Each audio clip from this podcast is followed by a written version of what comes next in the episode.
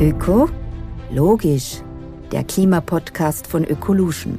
Unbequeme Wahrheiten, saubere Lösungen und optimistische Visionen. Ist Blockchain die Basistechnologie für einen fairen CO2-Handel? Welchen Impact kann die Technologie für die CO2-Wirtschaft leisten?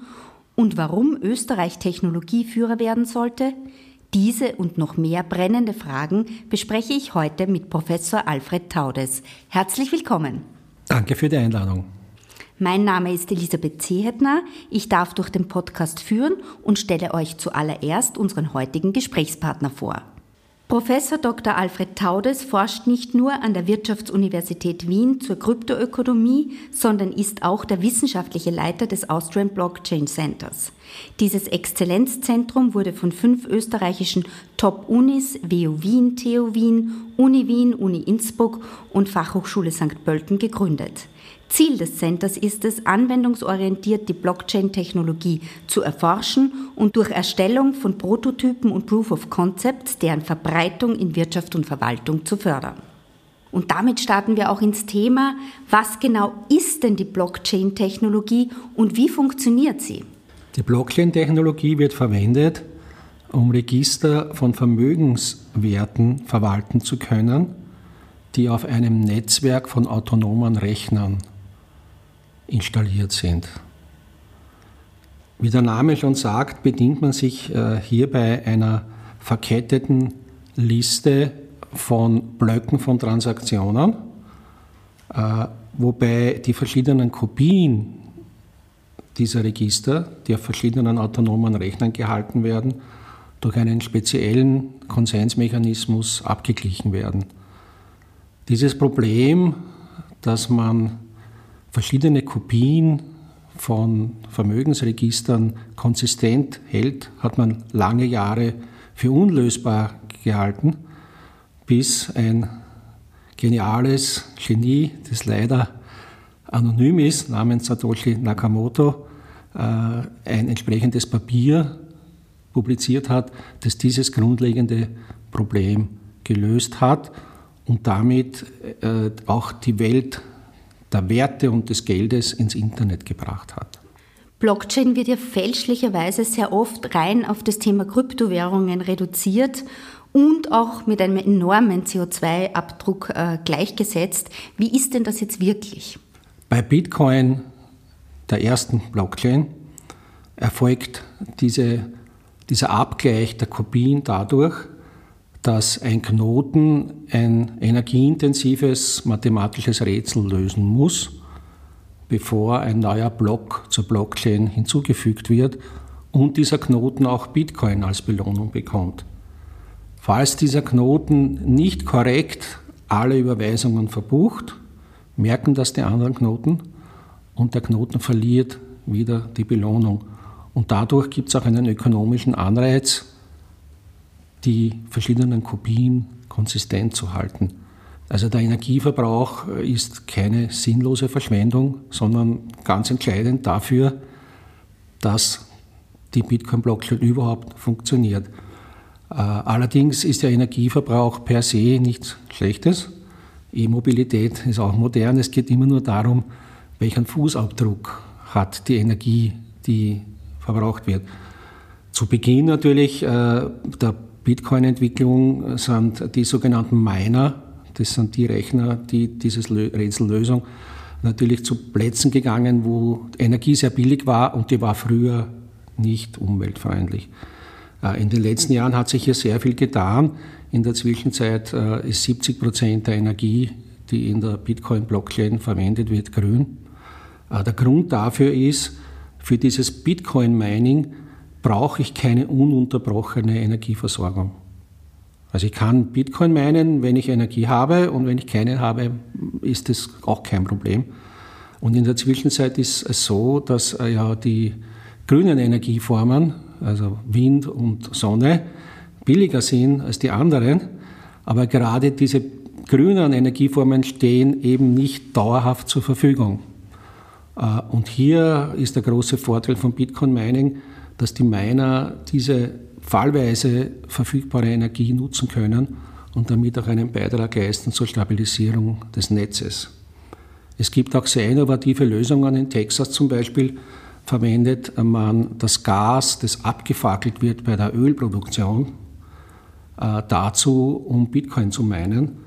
Äh, und in diesem Flare-Gas äh, ist Methan drinnen und es ist giftiger als CO2. Die Entwicklung ist allerdings nicht bei Bitcoin stehen geblieben.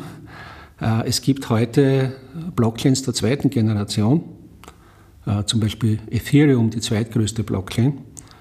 Und diese verwenden einen gänzlich anderen Konsensmechanismus. Da wird nicht mehr Energie verbraucht, um ein Rätsel zu lösen, sondern man erzeugt diesen Anreiz dadurch, dass man Kryptowährungen einzahlt als Kaution. Äh, und wenn man nicht in Regeln konform die Verbuchung vornimmt, verliert man diese Kaution wieder. Der Vorteil von diesem sogenannten Proof of Stake ist, dass diese Netze nicht mehr Energie verbrauchen als normale Computernetze. Wie kann die Blockchain-Technologie selbst dazu beitragen, den Klimaschutz zu verbessern? Und welche Entwicklungen gibt es im Bereich der Green Transition und Blockchain als Enabling-Technologie? Bei diesen neuen Blockchains ist es so, äh, dass man dort frei bestimmen kann, welche Vermögenswerte auf der Blockchain verwaltet werden. Man spricht dabei auch von sogenannten Token. Ein Token ist einfach ein digitalisierter Eigentumswert. Und so ein Token kann alles Mögliche repräsentieren. Relevant äh, im Bereich Nachhaltigkeit äh, sind Verwendungen, wo zum Beispiel so ein Token eine CO2-Einsparung repräsentiert oder eine Menge von Strom, die man selbst äh, äh, mit Photovoltaik am eigenen Dach erzeugt. Und derartige Token werden dann auf der Blockchain so behandelt wie die Bitcoin. Das heißt, ich kann sie beliebigst stückeln, beliebigst handeln mit anderen und ich kann immer nachverfolgen, äh, wer war früher Besitzer dieses Tokens und diese ganze Geschichte ist unveränderbar, weil sie eben nicht nur auf einem Rechner gespeichert ist, den irgendeine Organisation kontrolliert, sondern im Rechnernetz. Und die Tokenisierung ist eigentlich der, die Basis von, von Anwendungen im Bereich der Nachhaltigkeit. Ein schönes Beispiel aus dem Energiebereich. Äh, heute ist ja so, äh, man hat ja am Eigenheim auch eine Photovoltaikanlage immer mehr. Damit gibt es nicht mehr die alte Trennung zwischen Energieproduzenten und Verbrauchern, sondern jeder ist Verbraucher und Produzent. Äh, und damit ist es natürlich so, da brauche ich einen Mechanismus, wo ich mit meinem Nachbarn Stromverträge schließen kann, weil wir ja nicht zur gleichen Zeit immer den gleichen Bedarf haben. Äh, und man möchte aber in so einem Fall auch keine zentrale Instanz, über die dieser ganze Handel geht. Und über die Blockchain kann man solche tokenisierte Energie peer-to-peer, also zwischen den einzelnen Nachbarn, handeln. Der Vorteil ist, über dieselbe Technologie kann man auch Tokens äh, ausgeben, die Eigentumsrechte an so gemeinschaftlich verwalteten Energieanlagen äh, repräsentieren. Äh, und die Blockchain äh, kann daher einen wesentlichen Beitrag dazu leisten, um erneuerbare Energiegemeinschaften äh, zu unterstützen und auch wirtschaftlich betreiben zu können. Und wie kann die Blockchain auch einen Beitrag leisten zum Thema Transparenz und Nachverfolgbarkeit, äh, zum Beispiel beim Handel mit umweltfreundlichen Produkten?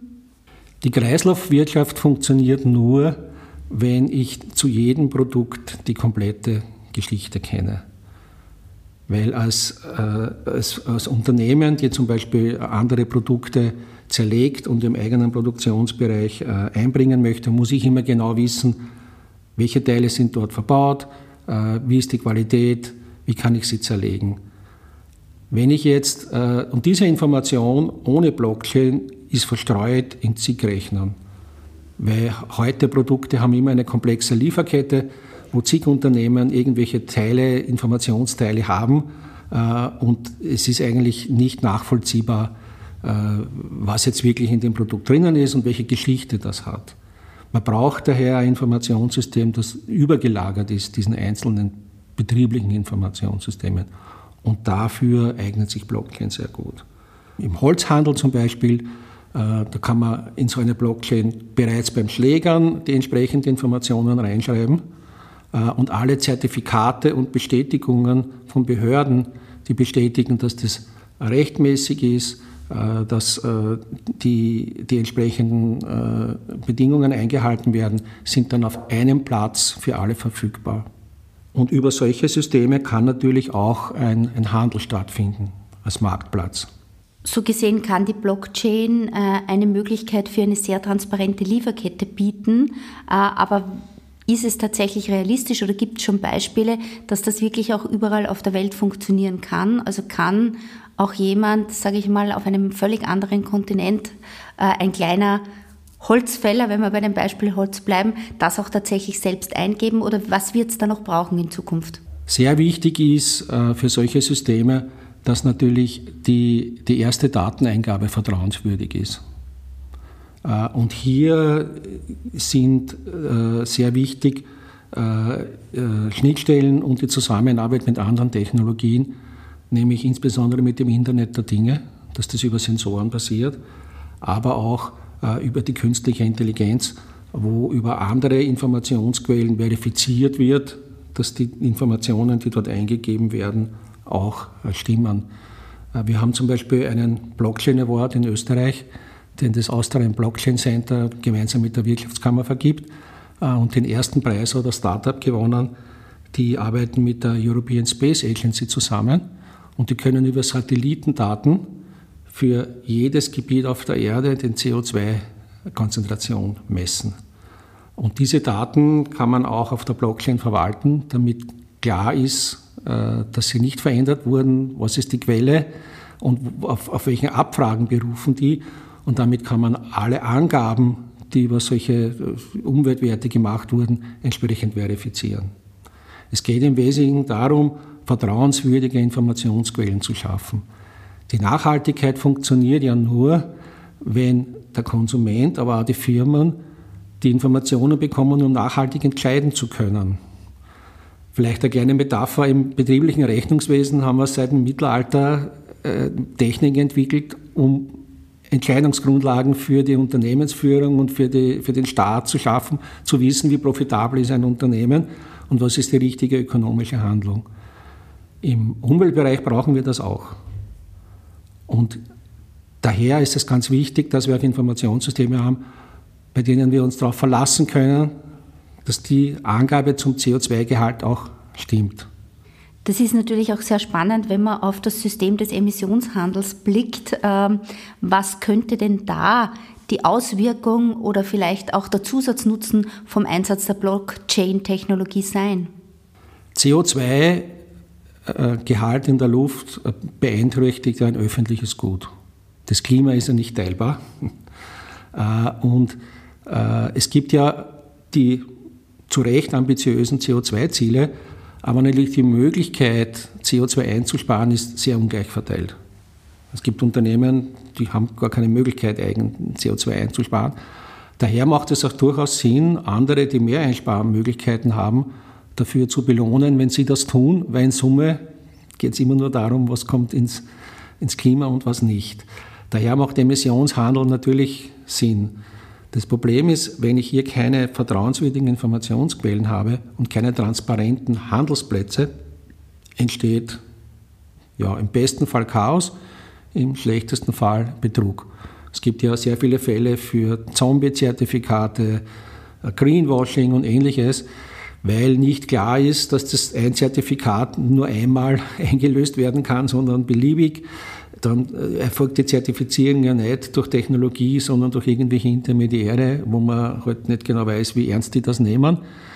Wenn die entsprechenden Informationen abgesichert auf einer Blockchain sind und auch der Handel über die Blockchain abgewickelt werden kann, dann kann ich diese vielen lokalen, intransparenten Handelsplätze ablösen äh, mit einem transparenten, nachvollziehbaren Handelssystem. Und das würde eigentlich einen großen Beitrag in diesem Bereich auch leisten. Und wann glauben Sie, wird es soweit sein, dass wir so ein transparentes Handelssystem haben? Die technologische Basis ist, ist nicht das Problem. Äh, das, das Problem ist eher die Standardisierung der Datenformate auf der Anwendungsebene. Aber da gibt es entsprechende Arbeiten und ich gehe davon aus, dass wir demnächst solche Systeme sehen werden, weil es führt eigentlich kein Weg daran vorbei. Und da wäre ja dann zu hoffen, dass der Österreich vorne mit dabei ist. Wie sieht es denn generell in Österreich im Vergleich zu anderen Ländern aus? Wie groß ist bei uns äh, die Akzeptanz von Blockchain und wie schreitet die Implementierung voran?